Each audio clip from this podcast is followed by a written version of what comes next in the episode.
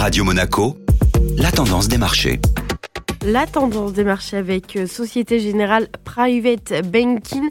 Euh, bonjour Gabriel Sultan. Bonjour Estelle. Les marchés actions évoluaient en nette hausse hier. L'indice parisien CAC 40 a progressé lentement mais sûrement tout au long de la journée pour clôturer en hausse de plus de 2%. Il est intéressant de noter que toutes les sociétés qui composent l'indice ont fini la séance en territoire positif. À l'échelle européenne, l'ensemble des indices sectoriels qui composent le stock 600 Europe ont également évolué en hausse, menés par le secteur de l'immobilier qui clôturait la séance à plus 2,99%. Du côté des valeurs, la société Nike a publié mardi soir ses résultats pour le deuxième trimestre 2022. La marque, qui souffrait d'un inventaire trop volumineux, a en partie écoulé ses stocks tout en parvenant à faire grimper son chiffre d'affaires de 17%. L'action de l'équipementier sportif a donc ouvert en hausse de 13% et les investisseurs pu célébrer les résultats bien meilleurs que prévu pour la société. Bonne journée à tous Société Générale Private Banking Monaco vous a présenté la tendance des marchés.